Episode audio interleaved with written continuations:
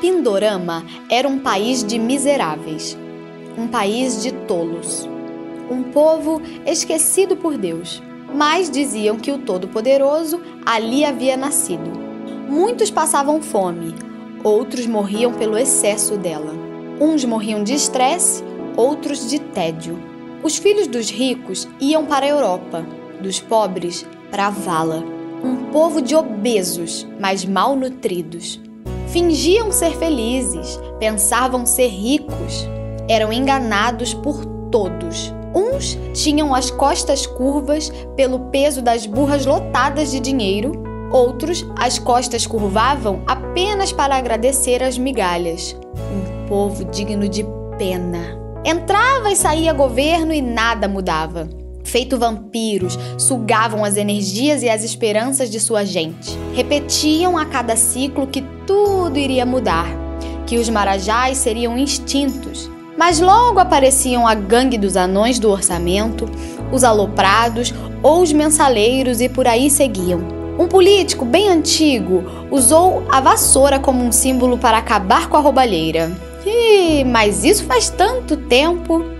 A falta de caráter era tão imensa que os opositores e governistas mentiam deliberadamente, simplesmente para manter a farsa e o povo sem a noção exata da realidade. Eles batiam em suas mulheres até o ponto de matá-las. Matavam também suas crianças, algumas antes mesmo de terem visto a luz da vida e achavam que isso era muito normal e até um direito.